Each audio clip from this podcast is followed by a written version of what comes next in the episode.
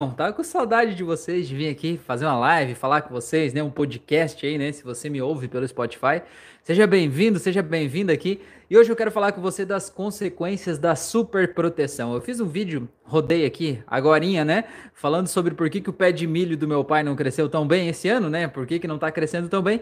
E aí esse assunto veio à tona e eu acho que é super legal a gente falar sobre isso, sobre pais que são muito controladores e que querem super proteger os filhos, impedir os filhos de sofrer. Ou maridos ou esposas que querem impedir o seu cônjuge de sofrer. Alguém que de alguma forma puxa para si a responsabilidade por cuidar da família, irmãos que querem impedir que o outro irmão sofra, né? É, qualquer pessoa, namorados que querem super proteger outra pessoa, isso sufoca e a gente vai falar sobre isso aqui nessa live hoje e você vai entender por que, que esse comportamento acaba sendo tóxico, por mais que você tenha a melhor das boas intenções do mundo, né? Por mais que você queira cuidar da pessoa, acolher a pessoa, evitar que a pessoa sofra, não tem nada mais natural do que isso para um pai, para uma mãe, querer proteger os seus filhos, né? Querer dar para eles o melhor carinho, conforto e impedir que eles sofram. Mas, porém, contudo, todavia, no entanto, entretanto, esse comportamento deixa sequelas e deixa sequelas severas, graves, né? E atrapalha demais a vida dessas pessoas e você vai entender por que aqui nessa live de hoje, tá? Então, se você chegou aqui agora, já se inscreve no canal se você ainda não é inscrito, ativa o sino de notificações para receber os conteúdos, compartilha esse conteúdo com as pessoas aí, tá? E bora lá fazer esse canal crescer, que nós estamos chegando nos 20 mil aqui, seguidores aqui no YouTube. Precisamos de mais gente para levar essa mensagem para mais gente, né? Tá chegando no 1 milhão de views no YouTube, tem 2 milhões e 600 mil no Spotify. Mas a gente tem um mundo inteiro de pessoas, e tem 8 bilhões de pessoas nesse planeta, e tem muita gente que precisa ouvir essa mensagem aqui de hoje. Então me ajuda a compartilhar isso aí para chegar lá em quem precisa, tá? Então vamos lá. Vamos começar do começo. Por que, que um pai ou alguém super protege outra pessoa? Por quê? Por que, que uma pessoa super protege outra pessoa, tá? Começa da ideia de que essa pessoa que está super protegendo se sentiu deixada de lado lá atrás, tá bom? Sentiu que ela não teve as atenções básicas dela aceitas, acolhidas. Ela sentiu que teve que crescer sozinha, teve que lidar sozinha com seus próprios problemas, sentiu que não teve um pai, uma mãe, não teve alguém que foi ali, acolheu, pegou no colo, sabe? Não que não tivesse um pai na sua casa, não que não tivesse uma mãe na sua casa, não que não tivesse uma família funcional, mas essa pessoa se sentiu sozinha. E se sentir sozinha não tem a ver com o que acontece de verdade, tem a ver com um sentimento interno, certo? E o que, que essa pessoa disse para si mesma? Veja bem, ela cresceu sozinha, teve que lidar sozinha com os próprios problemas, nunca teve ninguém para ajudar ela a lidar com as coisas, nunca teve ninguém para aliviar a barra dela, era sempre ela que tinha que dar conta de tudo, certo? Acontece duas coisas. A primeira é que ela entendeu: sou eu que tenho que resolver os problemas. Sou eu. Então sou eu que vou resolver. Se eu ver um problema, eu vou lá e resolvo. Né? Eu resolvo, eu puxo os problemas para mim. Problemas que nem são meus, eu vou lá e pego até para eu resolver pelos outros, certo? Segunda coisa, quando eu tenho um filho, ou um companheiro, ou uma companheira, ou alguém que eu amo demais, demais, e que eu quero cuidar, quero ter do meu lado, e quero amar essa pessoa, e quero que essa pessoa seja feliz e fique do meu lado, o que, que eu vou fazer? Eu vou tentar evitar que essa pessoa sofra. Eu vou puxar para mim os problemas que essa pessoa tem. Eu vou tentar antecipar quais são os problemas que essa pessoa pode viver na vida, e já vou resolvendo essas coisas antes que ela precise que esses problemas sejam resolvidos, certo? Então eu já vou abrindo as portas que ela nem sabe que ela vai ter pela frente, né? Eu vou fazendo tudo isso acontecer para essa pessoa poder se sentir mais, mais livre aí para viver a vida dela, né? O que, que acontece com isso? Então acontece que essa pessoa acaba se tornando uma pessoa super protetora. Uma pessoa que quer que as coisas sejam do jeito dela. Acaba sendo uma pessoa controladora. Porque veja bem, se eu me sinto responsável pela tua vida, eu entendo que as consequências do que você faz são responsabilidade minha certo? E se as consequências do que você faz são responsabilidade minha, logo eu tenho que impedir você de fazer merda? Porque se você fizer merda, a culpa vai ser minha, a responsabilidade vai ser minha. Então, o que, que eu me torno? Me torno uma pessoa controladora. Uma pessoa que quer que tudo seja do meu jeito. O jeito que você. Tudo, tudo, o jeito que você se veste, o jeito que você se comporta, onde você vai, com quem você fala, as decisões que você toma na vida, a profissão que você tem, tudo tem que ser do jeito que eu quero certo? E eu não entendo que isso tá sendo tóxico para você, porque eu acho que eu tô só querendo o teu melhor. Eu acho que eu tô fazendo isso por amor e tô realmente fazendo por amor. Eu não quero te controlar para diminuir quem você é. Eu tô querendo que você veja o que você não está vendo. Eu tô querendo que você veja que a vida tem perigos e, e coisas complicadas e que eu vou te ajudar a resolver isso e que você precisa de mim. Aí o que que acontece? Quando essa pessoa cresce, essa outra pessoa que está do outro lado, né? Ela vai crescendo, ela não aprendeu a enfrentar os perrengues da vida. Ela não aprendeu a resolver as coisas da vida, não aprendeu a lidar com as coisas difíceis da vida, porque cara, a vida tem coisas difíceis na vida de todo mundo, velho, não é só na tua não, na vida de todo mundo. Viver é assim, né? Vem um, um perrengue em cima do outro e a gente vai lidando com isso, vem coisa boa também. Mas não vai ter um momento que você vai chegar e dizer agora não tenho mais problemas, tô zen. Não existe, cara. Não existe isso aí. Vai ter perrengue. Você tem que aprender a lidar com os perrengues da vida, certo? Só que se você tem alguém, pai, mãe, namorado, marido, esposa, alguém, né, que resolve os problemas para você, o que que acontece? É muito sedutor, é muito fácil você dizer assim: ah, tá, então resolve aí. Não, tá beleza. Não, vai dar confusão isso aqui. Não, não, de, de, resolve aí. Tal. Sabe? Ou aquele pai que ele vem e diz assim: puta merda, você fez isso de novo, agora eu vou ter que resolver tal coisa, vou ter que ligar pro banco, vou ter que não sei o que lá e tal. Cara, isso não era problema desse pai. Mas ele puxa para ele o problema. O que, que o filho faz? Ah, meu pai vai resolver, então. Ah, deixa ele lá. Ele grita um pouco, ele me enche o saco aqui, mas é, ele resolve. Então, deixa com ele, né? Aí, o que, que essa pessoa aprendeu? Aprendeu, né, na vida, que quando tem um problema difícil para ela, vai vir uma solução mágica, misteriosa, milagrosa, de algum lugar vai brotar uma solução que vai resolver a vida dela sem que ela precise fazer algo a respeito, né? Porque desde criança era só ela fazer de conta que o problema não estava lá, que o problema desaparecia, né? Papai resolvia, mamãe resolvia, o marido resolvia, a esposa resolvia, alguém resolvia, meu irmão resolvia, né? Agora essas pessoas não estão aqui. Porque, cara, essas pessoas não vão estar tá ao teu lado a vida inteira, não. Não vão, né? E aí você vai precisar lidar com os teus problemas sozinho. E aí quando você é colocado frente a frente com tudo isso, o que que gera nessa pessoa que nunca teve a oportunidade de crescer e de lidar com os problemas reais da vida, né? O que que acontece? Essa pessoa se sente insegura, se sente pequena, se sente vulnerável, se sente em perigo, se sente que está em risco, ela sente que ela não vai dar conta, ela sente que não é boa o suficiente, ela fica esperando que algo mágico, milagroso aconteça e quando ela fica esperando essa coisa mágica acontecer, o que que acontece? Acontece? Ela não faz o que ela podia fazer para resolver o problema.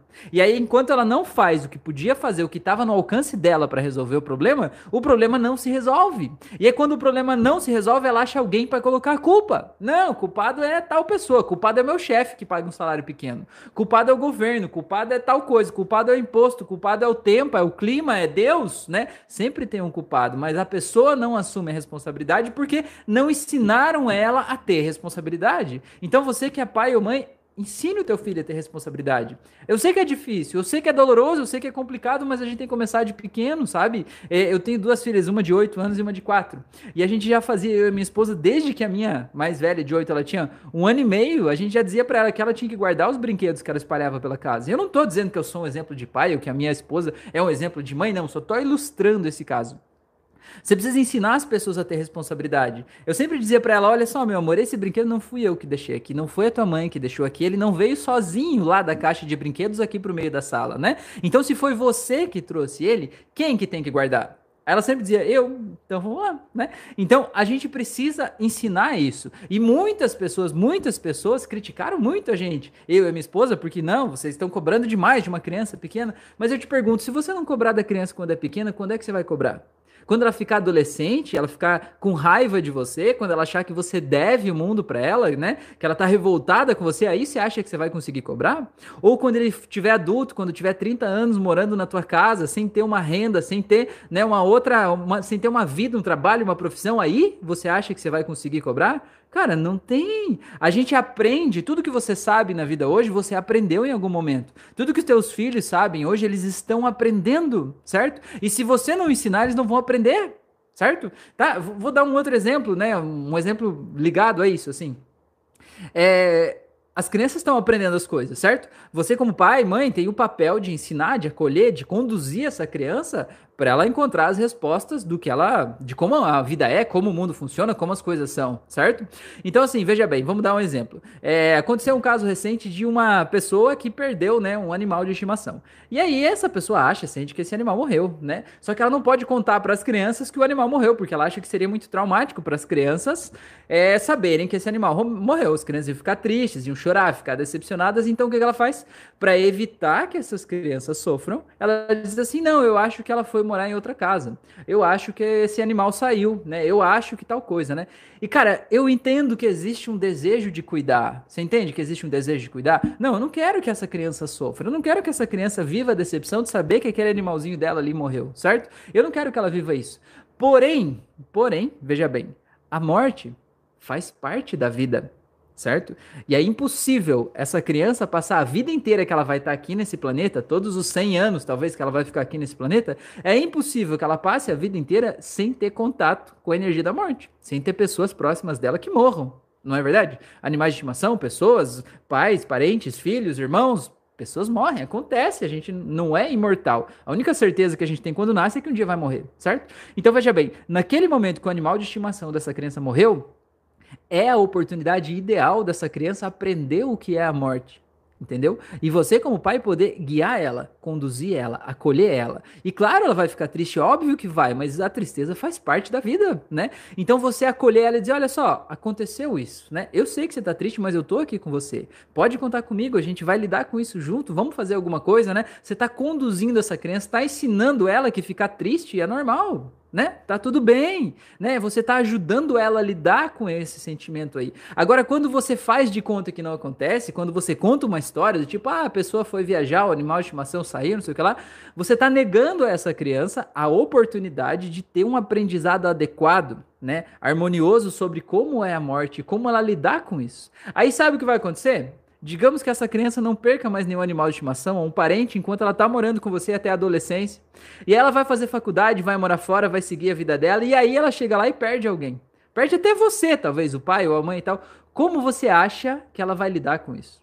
Ela vai ter que lidar com isso sozinha. Porque ninguém vai poder ajudar ela. Claro, ela pode fazer um processo de terapia, mas até as pessoas chegarem no processo de terapia, elas têm que mergulhar muito na merda primeiro, não é verdade? Você que tá me vendo essa live, hein? me diga se não é verdade. Para você estar tá pronto para dar um passo, contratar um profissional para te ajudar a lidar com essas questões internas aí, você tem que estar tá muito mergulhado na merda, não é não? Para depois você dizer, tá, eu vou lá, né? Eu não consegui sozinho, ok, eu vou buscar a ajuda de alguém para me ajudar. Porque não é no começo. Então assim, cara, quando você tá super protegendo o teu filho, nesse exemplo que eu dei, você está impedindo que ele aprenda. E quando você impede que ele aprenda com a tua condução, com o teu apoio, com a tua supervisão, o que, que você está fazendo? Você está fazendo, dando a ele quase que a certeza de um sofrimento muito maior no futuro. Porque ele vai ter que lidar com isso no futuro, entendeu? Ele vai ter que lidar com isso. E aí, como é que ele vai lidar? Ele vai ter que lidar sozinho. Então a gente cria adultos que têm um comportamento infantil diante de algumas circunstâncias porque eles simplesmente não aprenderam a lidar com isso. Eles ainda estão agindo de forma infantil porque eles não foram tratados como adultos. E não estou dizendo você tratar o teu filho criança como adulto.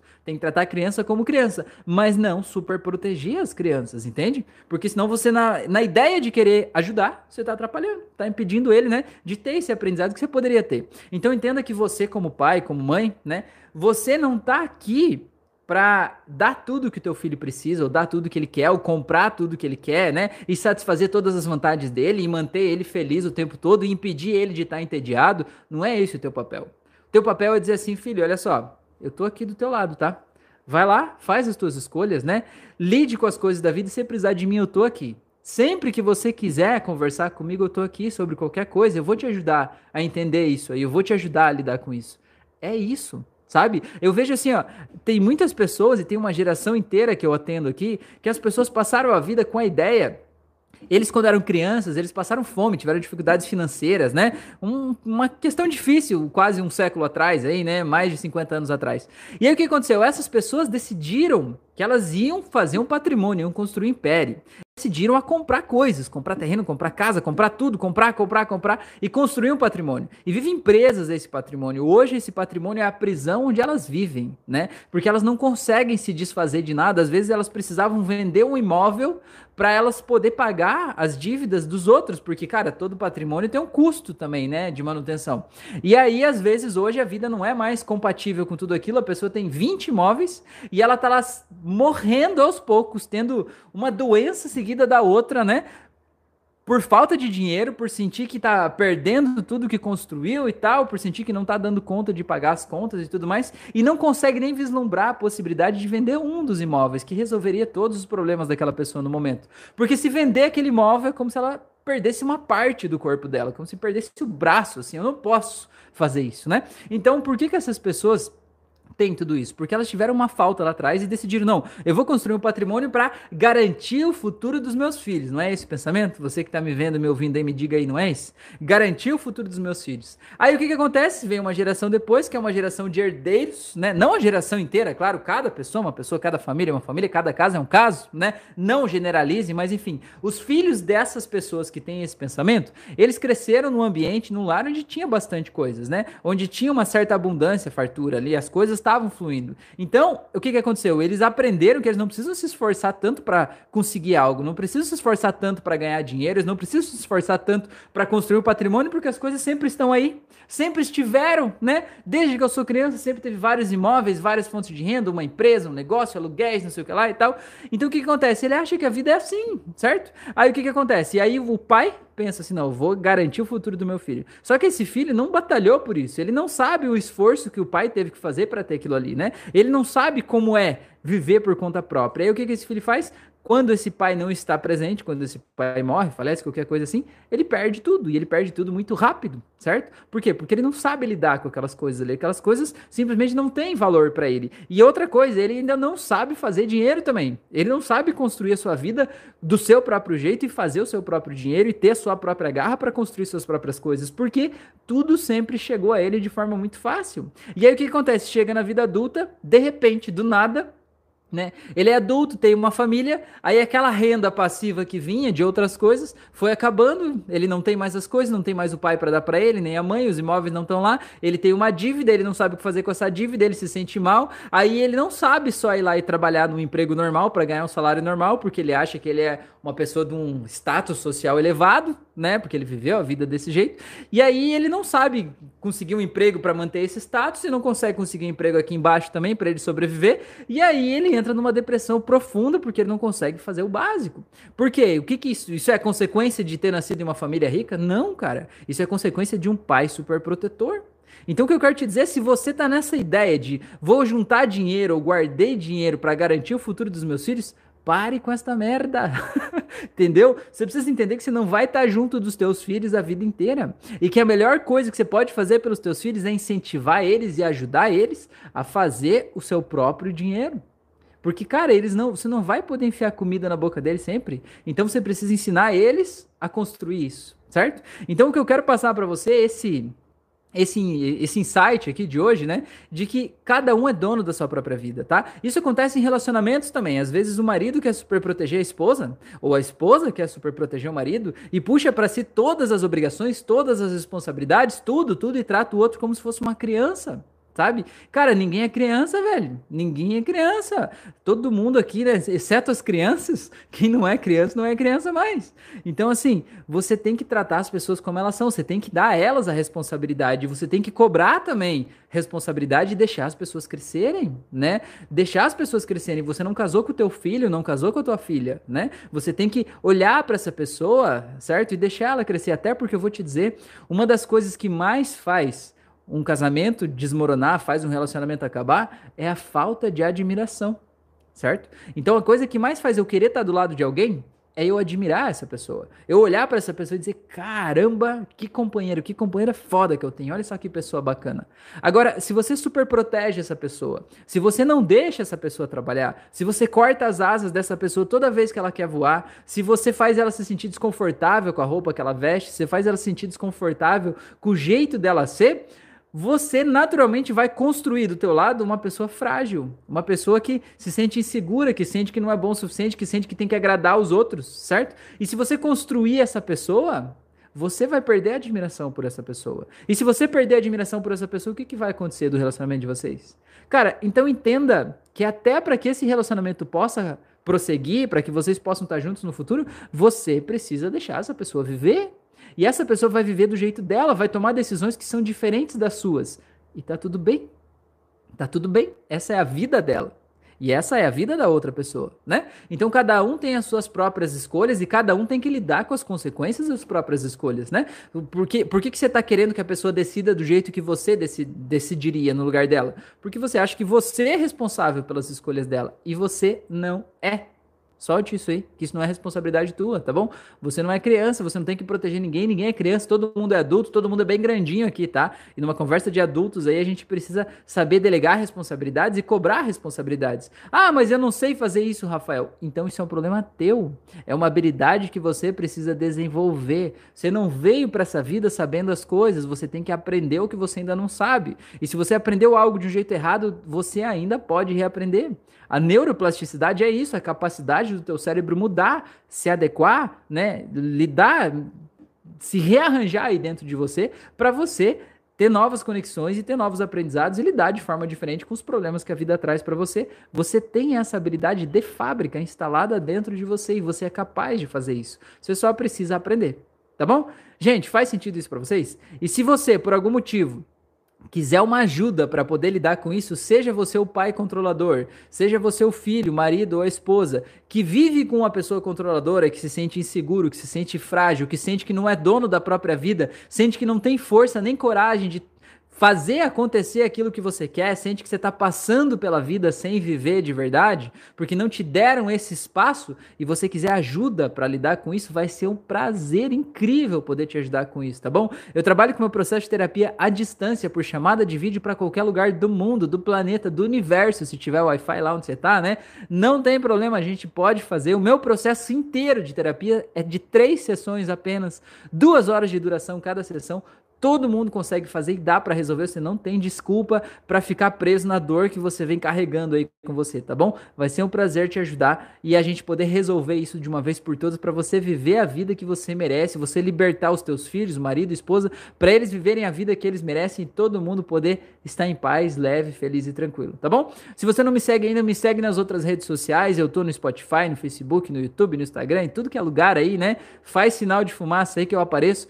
Ativa o sininho de notificações nessas redes aí, me manda uma mensagem lá no Instagram. Se você tiver alguma dúvida, se tiver uma sugestão de assunto que você quer que eu fale aqui nos próximos conteúdos, coloca aqui que vai ser um prazer ter você lá comigo. No meu canal aí tem mais de 160 auto-hipnoses para você fazer de vários assuntos diferentes para você mudar a tua vida. E se quiser o meu trabalho, manda uma mensagem aí, você vai encontrar um jeito de me chamar aí. Aqui embaixo na descrição desse vídeo tem o link do meu site onde tem todas as informações. E eu espero o teu contato para a gente resolver isso e você viver a vida que você merece, tá bom? Valeu, bom dia, se cuida aí, até mais.